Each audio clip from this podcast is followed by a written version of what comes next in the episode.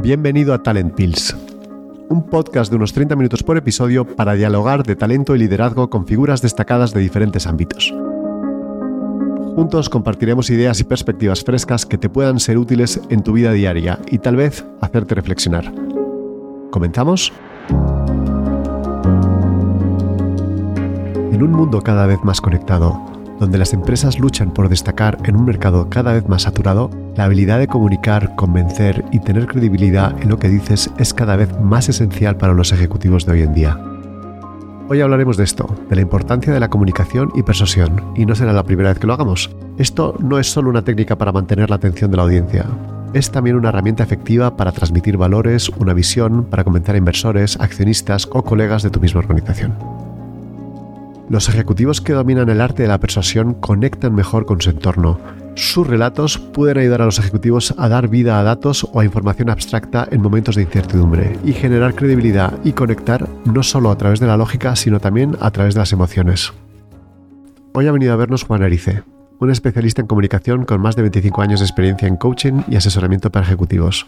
Es socia fundadora de su propia compañía, Juana Erice Consulting, una consultoría especializada en liderazgo de alto rendimiento y comunicación estratégica. Juana ha proporcionado coaching personalizado a algunos de los CEOs más importantes de este país para ayudarles a desarrollar sus habilidades de liderazgo a través de la comunicación, diseñando además cursos adaptados a las necesidades de cada organización para mejorar su impacto y persuasión. Bueno, lo primero, Juana, gracias por venir y por estar con nosotros. Un placer. ¿Eh? Y eh, ayudarme en esta aventura nueva que estoy iniciando que para mí es un lujo contar contigo. Bueno, el lujo es mío y no me cabe la menor duda de que esta aventura que estás iniciando va a ser una maravilla. Ojalá. que antes de comenzar siempre nos gusta entender un poco más sobre ti y, eh, y, entender cómo has llegado a dedicarte a esto y que nos cuentes tu historia, que además sé que es muy bonita. no sé si es bonita, pero es mi historia y sí, sí, tiene, tiene un punto especial. Yo creo que comencé a, trabajar en esto porque lo he oído desde que soy pequeña en casa. Mi padre tenía una agencia de publicidad pequeña que se centraba fundamentalmente en publicidad industrial, pero también hizo algo de publicidad comercial. En casa había un lema, siempre que teníamos que salir a estudiar fuera, nací en Bilbao y soy la hermana pequeña, con lo cual estaba deseando salir de Bilbao. Y cuando me llegó mi turno elegí Madrid y elegí la Facultad de Ciencias de la Información, que fue un shock la llegada, porque estudié cine, imagen y sonido. A partir de ahí yo creo que las historias siempre me han gustado mucho. Y después yo creo que todo es bastante accidental en mi vida. Empecé a trabajar en, un, en una empresa de spots publicitarios, de ahí salté a una agencia y descubrí que el mundo creativo me fascinaba. Y te digo que la vida es muy curiosa y es, eh, te sorprende porque cuando estaba trabajando en publicidad, la chica de recepción de mi agencia era una chica que le gustaba mucho escribir y a mí me parecía una tipa, una tía muy inteligente y entonces siempre le decía que me pasara sus copies. Entonces yo se los corregía, sus textos. Mm. Y entonces cuando me casé, de repente el dueño de la agencia, fue el momento en el que se, hubo aquellos problemas con Mario Conde. Entonces el dueño de la agencia nos dijo que cerraba. Y la chica a la que yo le había ayudado me llamó y me dijo, viene una agencia española de comunicación en directo, ¿te gustaría trabajar con ellos en comunicación? Que son todas estas agencias que organizan eventos y de todo. Y le dije que sí. Me dijeron, ¿tú puedes crear el departamento de comunicación? Dije, sí. Eh, sin tener ni idea. Y ahí, claro, empezamos a organizar eventos para las empresas más importantes de este país. Y ahí es cuando, sin saber cómo, empecé a trabajar con los altos directivos de este país. Ese departamento que empecé siendo solo yo creció muchísimo. La empresa creció muchísimo. Y ahí estuve uno de los 10 años más fascinantes de mi vida profesional. Qué maravilla. Ah. Lo importante de atreverte y, uh, y aprovechar las oportunidades, ¿no? absolutamente. Y luego poner foco en lo que te gusta. Sí. O sea, yo creo que lo de atreverte, sabes que para mí es una cosa muy importante, porque luego después de eso monté mi propia empresa, que básicamente soy yo, como digo, y trabajo con muchos directivos, pero me pongo delante de ellos y les digo que tengo una empresa minúscula que hace cosas increíbles. ¿Y cómo fue ese proceso de pasar de estar eh, para una multinacional, una compañía que era muy grande, a me voy a dedicar a hacerlo yo sola? Sentí que había llegado mi momento, sentí que me aburría Mm. Ya estuve 10 años trabajando fuerte. Ya me parecía que no iba a aprender más y yo quería ayudar a mucha gente. Luego, de todas formas, la vida te prueba un poco, ¿eh? porque justo en ese momento una persona a la que le debo mucho. Por eso te digo que yo creo que el llegar hasta donde llegas es un- una mezcla de muchos factores. Y una parte, la suerte también cuenta. O sea, es- yo creo que es el esfuerzo y la suerte. Pues me dijo a ver si quería ser su jefe de gabinete. Le dije que no. Y entonces... eh, ¿Se puede dijo, decir quién o no? No, No, no pasa pero es nada. presidente de una compañía actual bastante grande. Prefiero no. No te preocupes. porque además no le di calabazas y no me parece.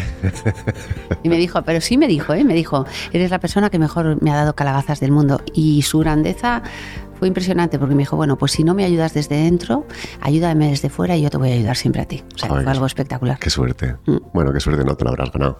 Bueno, no lo sé, él es genial. Oye, y entonces, eh, cuéntanos, ¿a qué te dedicas exactamente? O sea, yo lo he contado, pero no es fácil de entenderlo para la gente, entiendo. Es difícil. ¿A qué me dedico exactamente? Me dedico a ayudar a que las personas tengan impacto. Me dedico a ayudar a que las personas descubran su voz. Me dedico a ayudar a que las personas aprendan a contar historias, aprendan a aportar cosas valiosas dentro de las organizaciones. La gente en general tiene mucho miedo. Qué importante es eso, sí. Sí, la gente tiene mucho miedo. Entonces, mi especialidad es la comunicación en directo. Comunicación en directo yo siempre digo que es todo aquello que sucede una vez y no se puede volver a repetir. Es decir, una reunión, una reunión de inversores, una junta de accionistas, una convención, un roadshow. ¿Y siempre enfocado a di- a directivos o, o ayudas a más gente? Siempre enfocado a directivos, pero, pero, eh, ahora tengo otro foco muy diferente. O sea, tengo los directivos, por Dios, es mi, es mi core, o sea, estoy todo el día trabajando en empresas. Pero a raíz de, de una enfermedad, un hijo mío, nuestro, vamos, que nos dio un susto horrible y que ya está bien, gracias a Dios, sí. estuvimos dos años de hospitales. Y entonces, claro, mi especialidad es la comunicación. Ya. Entonces estuve observando mucho cómo los médicos comunicaban y entendiendo que por el simple hecho de abrir una puerta, por cómo abrían la puerta, si la abrían de una forma fuerte o suave, yo sabía si las noticias iban a ser buenas o malas. Mm. Entonces tengo ese foco, ayudar dentro de ese mundo donde la gente se siente tan sola. Hay grandes paralelismos, ¿eh? Mm. Los grandes directivos también se sienten solos y en los momentos de cambio tienen miedo. Pero cuando una persona enfer- está enferma también se siente sola y tiene miedo. Totalmente. Hay un médico que a mí me encanta, que es un médico pediatra, mm, que era el responsable del Niño Jesús, del Hospital Niño Jesús, que ha escrito un libro precioso. Eh, Es un señor que tiene 80 años y sigue activo y que él utilizaba mucho la empatía como una manera de llegar a la gente, ¿no? Y se ha comprometido que le, mm, que le voy a hacer una entrevista que, para hablar justamente de eso, ¿no? De la importancia de la comunicación en momentos complicados, ¿no? Con lo cual, será Me lo tienes que presentar, ¿eh? Oh, es fantástico. ¿eh? Me lo tienes que presentar. Y en tus propias palabras, eh, cuéntame eh, cómo está el estado actual de, de los directivos en, en- en temas de comunicación. ¿Es algo que les preocupa? ¿Es algo que saben la relevancia que tiene? ¿Cómo lo ves tú? Yo creo que es algo que les preocupa mucho. Creo que el estado actual de los directivos en comunicación es bastante bajo. Ujú. No tienen, no, no tienen formación en comunicación. Aquí en nuestro país los colegios no les han enseñado a comunicar desde niños y creo que tiene un potencial de mejora brutal. Están empezando a ser muy conscientes de ello ¿eh? y muchas personas te lo demandan. O sea, se dan cuenta que en la medida en la que comunicas Mm. tienes impacto y si no comunicas y no sabes expresar lo que quieres decir, no tienes impacto y no tener impacto significa muchas cosas. ¿eh? Mm. Sí, estamos hablando del tema de la persuasión, ¿no? Como un elemento clave en esto. es clave. La persuasión es aprender a explicar. Lo que falta en España es eh, que la gente entienda bien lo que es la comunicación. La gente piensa que la comunicación es técnica. Sí. Entonces piensan que tienen que aprender a modular su voz, que tienen que aprender a proyectar su voz, que tienen que tener un buen lenguaje corporal, que por supuesto que sí, pero ese es el primer escalón de 10. La comunicación, yo muchas veces pregunto, les pregunto a las personas, te voy a preguntar a ti, defíneme comunicación en una sola palabra. Es eh, llegar al alma de la otra persona. Está muy bien, está muy bien. Lo has contestado muy bien. Normalmente la gente siempre te dice que es impactar, que es persuadir, que es trasladar un mensaje, que es transmitir. Y yo siempre les digo, es conectar. Ah. Es conectar, es lograr que la persona que te escuche deje todo lo que tiene en su cabeza, deje todas sus preocupaciones, deje absolutamente todo lo que está sucediendo dentro de sí, lo deje a un lado, se abra, ponga foco en lo que estés diciendo y te deje entrar, desconectar. Sí, nosotros tenemos una, cuando hacemos cuando evaluamos a directivos hay una, una, componente que le llamamos el engagement que es un poco eso no es entender la capacidad que tienes tú de llegar a terceros. Y no solamente es vía lo que todo el mundo entiende la parte de engagement es lo que tú dices la parte técnica. Es decir oye soy estructura mi mensaje claro eh, tengo un analíticamente profundo etcétera. Y nos olvidamos de la parte emocional de cómo llegar a la gente es igual de importante que el qué. A veces el qué es importante pero el cómo llegamos es igual de importante no no es mucho más importante el cómo que el qué es muy curioso cuando vas trabajando en comunicación. Bueno, esto yo es que sabes que soy una apasionada. O sea, siempre digo que voy a trabajar hasta los 100 años porque creo que esto es un mundo inabordable. O sea, esto es algo impresionante. La gente piensa que es el qué y destinan todo el tiempo, muchísimo tiempo a presentaciones en las que cambian bullet points. Es absurdo. Cuando en realidad es el cómo y es la persona. Mm. He tardado mucho tiempo en entender porque al principio, cuando empiezas a trabajar en esto, intentas que las personas sean perfectas comunicando y he tardado mucho tiempo en entender que lo imperfecto comunica muy bien. Y cuando digo lo imperfecto es que no es necesario que tú hagas un speech perfecto en un escenario. Lo que es necesario es que transmitas, que la gente que te está escuchando te crea. Lo que importa es lo que hay en ti, la presencia que generas, el, grado de autenticidad que transmites, el grado de naturalidad. fuerza que transmites, de naturalidad que transmites, de credibilidad que transmites, muy por encima de tus palabras, muy por encima. Sí, a veces, a veces eh, cuesta, pero es importante la comunicación mostrarte vulnerable, eh, que vean que eres, eh, que es tu esencia, ¿no? Lo que está detrás, lo que se está viendo, no que sea una, no eres un actor. Totalmente.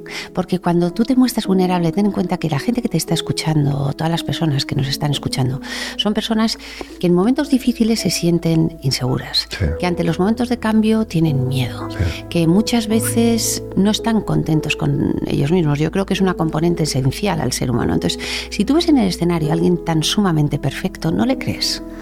Es una cosa, es un proceso subconsciente. Mm. Si tú ves en el escenario a una persona que te cuenta algo donde se equivocó y lo que aprendió, automáticamente tú estás aprendiendo con esa persona que te está diciendo. Entonces conectas y, y, se, empieza a producir la magia.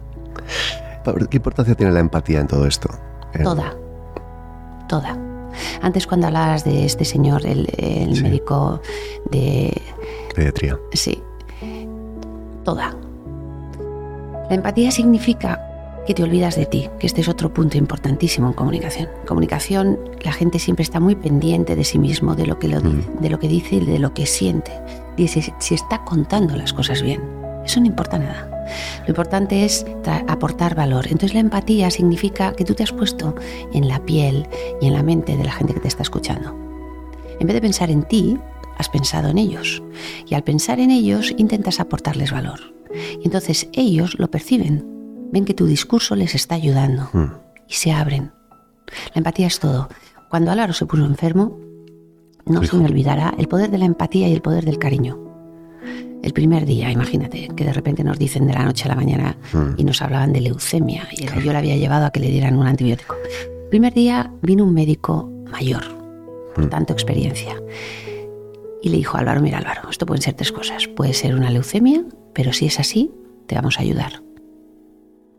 Puede ser una trombopenia, pero si es así, te vamos a ayudar. O puede ser un linfoma, si es así, te vamos a ayudar. Fundamental. La palabra te vamos a ayudar anulaba todo lo anterior. O sea, el cariño, eh, la capacidad de conexión, la empatía en comunicación es fundamental. Mm. Ten en cuenta que las personas que nos escuchan son enormemente inteligentes, captan rápidamente todo. Mm. Y cuando captan a una persona de esa categoría, se produce algo muy bonito el poder de la pregunta, porque a veces es importante, ¿no? Muchas veces se habla de la comunicación como yo tengo que contar cosas, tengo que ser el que mejor sabe un tema, ¿no? Y muchas veces, sobre todo en reuniones uno a uno, el poder de la pregunta es fundamental, ¿no? ¿Cómo lo ves Pues creo que es una de las herramientas. Yo si me preguntaras cuáles son las dos herramientas que más me gustan de la comunicación, yo te diría que son dos. Uno es el poder de la pregunta. Las preguntas son impresionantes, porque las preguntas, primero, la gente entiende la comunicación como una cosa unidireccional. Mm. Y la comunicación yo siempre digo que es una gran conversación que tienes con las personas. Entonces, el poder de la pregunta lo que hace, cuando tú haces preguntas, las personas que te están escuchando están contestando mentalmente esa pregunta. Han conectado contigo. Mm. Entonces, el poder de la pregunta es, es muy bonito porque hace que todos los que estamos pensemos a la vez. Te une. Totalmente. Cuando tienes una y cuando estás hablando con personas, lo que te permite es profundizar. Entonces, una persona que se presenta, se, que organiza su presentación en términos de preguntas, hace que quien le escuche reflexione, pero él mismo, al pensar en esas preguntas, también está reflexionando. Mm. Eh, Otra de las cosas de la comunicación en nuestro país es que normalmente la gente siempre, todas las presentaciones son igual. Un problema, una, una, una solución y unos pasos. Es lo que nos han enseñado en el cole. Ya, Sí. pero está mal hecho, porque si eres medianamente rebelde, dices, bueno, el problema es ese, pero la solución, ¿por qué es esa? Yo veo otras soluciones. Sí. ¿Y esos pasos, por qué? Entonces, Y no lo hace interesante. y no lo hace interesante, es lineal, es racional. Entonces, lo que es interesante es, vale, este es el problema, nos ha costado mucho entender en profundidad cuál era el problema, hemos tenido esta serie de caminos posibles y al final hemos elegido este tercer camino por este, por este, por este y pensamos que el primer paso, entonces eso es, es una comunicación muy interesante porque tú ves que la persona que está hablando ha reflexionado, eh, te está explicando el porqué de su reflexión y todo cambia. Y el poder llamar a la imaginación de, lo- de la audiencia, ¿no? El famoso érase una vez en los cuentos de niño, eh, que se ha perdido. El érase una vez o el érase una vez es fascinante. El érase una vez es todos sonreímos. Es una Sí. frase que es mágica, igual que las preguntas. Sí. Érase una vez. Dices, sonríes, respiras y dices, qué gusto, a ver qué me cuentan ahora, ¿no? Sí. Qué maravilla. O sea, voy a soñar, voy a salir de mi mundo, voy a imaginar. Mm. Sí. ¿Esto se aprende o es algo que es más innato? La gente piensa que esto es un tema, oye, es que si no sabes hablar, no sabes hablar en público, a todos nos cuesta hablar en público, a todos nos cuesta eh, llegar a una comunicación a más personas que, que a una, mi amigo, ¿no? Eh, ¿Es algo que realmente se puede aprender? ¿Es algo que...? sin duda alguna. Se aprende. Y luego además se aprende y se aprende muy bien. Mm, Es, es muy importante decir esto, ¿eh? porque, porque yo trabajo con mucha gente, Luis, ya lo sabes, con Sí. muchísima gente. Y, eh, y he conocido gente verdaderamente tímida, hasta gente muy introvertida que yo conozco, que sé que Muy. trabajas. Y muy introvertida. Pero la, yo siempre que trabajo con, con un grupo o en un one-to-one, siempre lo primero es, ¿eres tímido o eres tímida? Y si me dicen que sí, les digo enhorabuena. Me dicen, ¿por qué? Digo, porque me gustan mucho los, los tímidos, porque normalmente son gente reflexiva. Me gusta mucho la gente que reflexiona, que tiene cosas que decir Sí. y que tiene que aportar valor. Entonces, sí se aprende, sin duda. Y además se aprende, se practica y la gente cuando rompe su miedo, porque es una parte importantísima el romper el miedo, y empieza a descubrir que puede convencer, yo creo que es la cosa más bonita de mi trabajo. Es súper gratificante. Yo me llevo a emocionar. ¿Cómo trabajas con un directivo en esto? O sea, ¿qué, cómo dices, eh, ¿cuál es el principio? El principio es conocerle. Siempre trabajo por sesiones de coaching, normalmente. Es, entonces, lo primero es conocerle. Tengo que entender muy bien al personaje, porque a cada persona le bloquea algo, pero él no lo sabe. Entonces, primero tengo que entender qué es lo que le bloquea y le está impidiendo brillar. Entonces, una vez que detecto y entiendo qué es eso, eh, le enseño cómo salir de ahí. Y todo mi trabajo es, gran parte de mi trabajo, enseñarle herramientas que le permitan estar seguro en los momentos difíciles. Es decir, enseñarle herramientas que le permitan que en los momentos difíciles salga lo mejor de él y no lo peor de él, que es lo que suele suceder habitualmente. Los miedos, de nuevo. Los miedos. Eh, Los El miedos. vértigo, a fallar. El vértigo, el miedo a fallar, eh, el miedo a no estar a la altura, el miedo a quedarse en blanco, el miedo a que le juzguen. Hay tantos miedos, no te puedes imaginar. Me han llegado a contar, había personas que me decían que habían tenido experiencias de desdoblamiento de personalidad, para que tengas una idea. Oye, cuéntanos algún caso de éxito que, que se pueda contar de alguien que realmente ah, creas que has ayudado. Mm. ¿Se puede o no? Sí, sí, sí. Este señor era el director general de Renault, ¿Vale? mitad brasileño, mitad japonés, imagínate la mezcla. Entonces era una persona que a mí me llamaron porque le costaba muchísimo comunicar y cuando llegué yo a conocerle, me acuerdo en su despacho, casi no levantaba la cabeza, no me miraba. Y tenía eh, el mandato de darle la vuelta a la compañía. Antes había habido un director general francés que no supo entender el mundo español y, y fue, no lo hizo bien. Entonces era un personaje absolutamente inteligente, pero inteligentísimo, pero tenía un grave problema de comunicación. Y me decía, mira, a mí me dijo mi jefe que yo no era bueno comunicando y me tenía que si quería ascender tenía que centrarme en mis puntos fuertes. Y yo le, dije el primer día, tenía mucha razón tu jefe, pero ahora es director general. Entonces tienes que, tienes que trabajar esto. Lo estuvimos trabajando, dio un gran cambio y lo más bonito de todo es que él entró dentro de la compañía diciendo, yo lo que digo lo cumplo Dos años después, la compañía pegó un salto espectacular en resultados y cuando se fue, todos los empleados decían, nosotros lo que decimos lo cumplimos. Ahora es el presidente de todo Renault en Latinoamérica. ¿Mm? Oye, y los que nos estén escuchando, que tengan em, ganas de mejorar sus habilidades de comunicación, ¿por dónde empiezan? ¿Qué se puede hacer? Hay que hablar contigo, pero además, porque no van a... tú tienes, estás muy ocupada siempre, con lo cual no es fácil. Lo primero, a comunicar se aprende comunicando. Vale. Entonces, una de las cosas que hacen habitualmente las personas que tienen dificultad a la hora de comunicar es no comunicar. No comunican en reuniones, no comunican en presentaciones. Lanzarse al ruedo, vamos. Lo primero, lanzarse al ruedo. Lo segundo, prepararse muy bien. Y aquí tienen que entender una cosa importante, que menos es más en comunicación. Menos es más. Entonces, normalmente cuando hacen una presentación y se sienten inseguros, intentan demostrar todo lo que salen, saben, y bajan mucho al detalle. Y a la gente no le interesan los detalles, salvo que sea un público específico, técnico, que te demande y te pida detalles. Entonces, tienen que saber, importantísimo, elegir los mensajes y que sean pocos. Lo tercero, se tienen que olvidar de ellos mismos. La comunicación es un enorme boomerang, es dar, hmm. es dar una parte de ti, es dar una parte de tu experiencia, es dar una parte de tus ideas. Entonces, normalmente cuando te cuesta mucho comunicar, te bloqueas y te centras todo el tiempo en tus sensaciones. Hmm. Te tienes que centrar en olvidarte de ti y en darle a la gente tus ideas. Y yo creo que también es muy importante que entiendan el poder de, los ejemplos. Fundamental. Una idea, una pregunta, un ejemplo, una pausa. Es una, gran estructura para una presentación. Gracias, Juana, porque esos consejos son. Eh, nos los podemos aplicar todos, yo creo.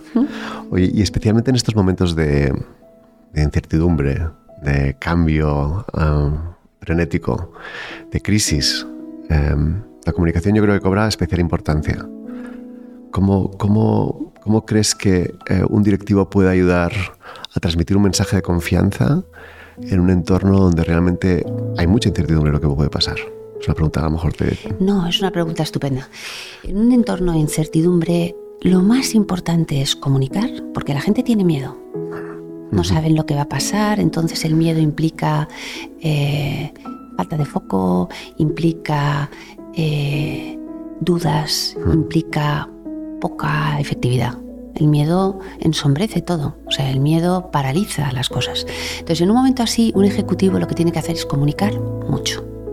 Y aunque no tenga certezas, porque no las tiene y nadie las tenemos, pero nunca las hemos tenido, ¿eh? ni en los momentos de bonanza. La gente piensa que tenemos certezas, pero bueno, eh, ir comunicando lo que él piensa que hay que hacer, marcar una, línea. O sea, estamos en un momento difícil, eh, lo que tenemos que hacer es ir hacia ese punto. El primer paso que vamos a dar es esto, vamos a tener una cierta flexibilidad, vamos a ir viendo, pero estar constante, estar presente. Oye, y em, a mí me preocupa, has hablado antes de que no se nos enseña a contar historias, y en un entorno de revolución tecnológica donde cada vez los niños están más acostumbrados a, entender mensajes por minutos, ¿no? a tener dopaminas con TikTok, Instagram, con stories que son muy cortos. ¿Cómo ves cómo va a evolucionar el mundo de la comunicación, el mundo del mensaje o la transmisión de... o ser capaz de persuadir en unas generaciones posteriores, ¿no? que les cuesta la prestar atención?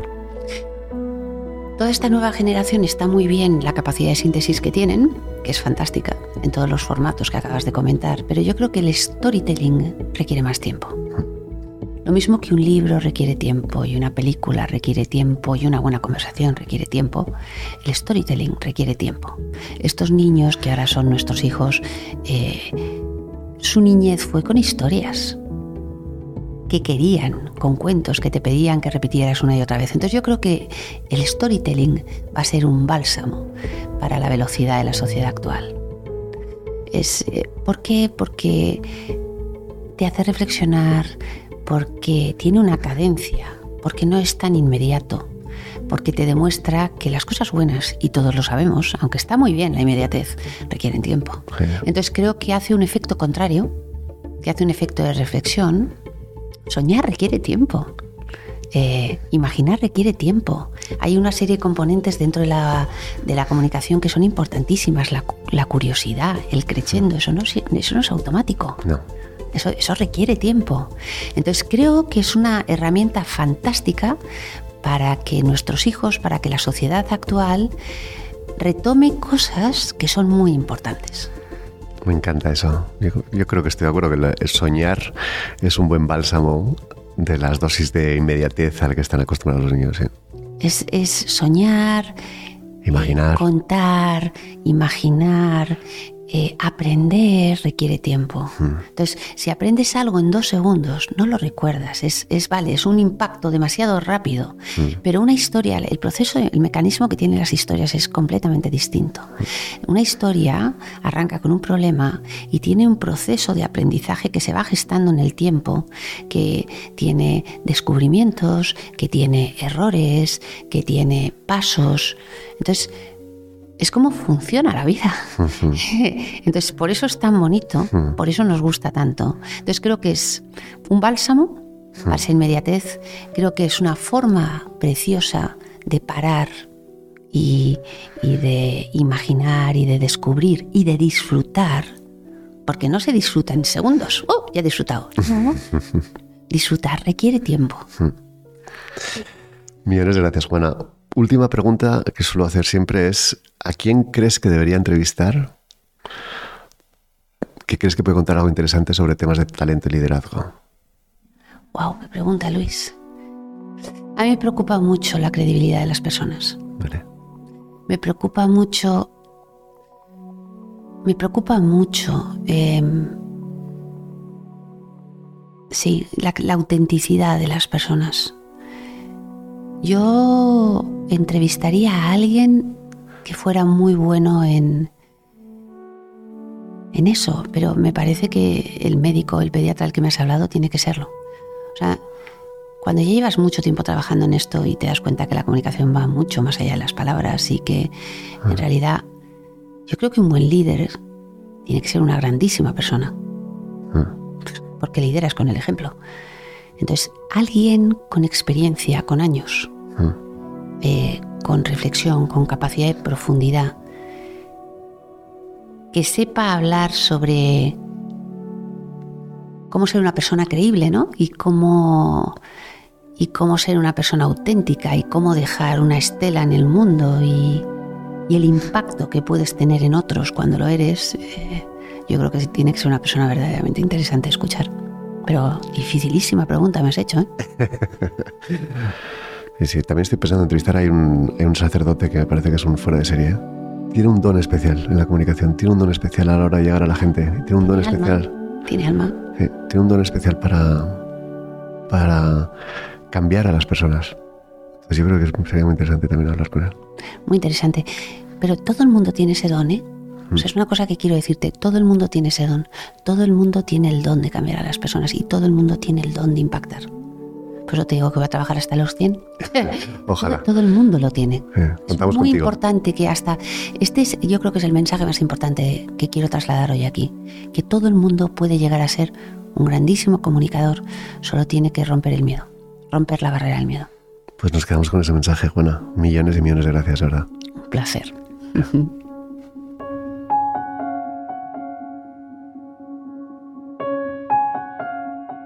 El arte de comunicación y persuasión es una competencia yo diría que fundamental a la hora de determinar el potencial de un directivo. Es importante destacar que esta es una habilidad que se puede aprender y desarrollar, que está al alcance de todos nosotros.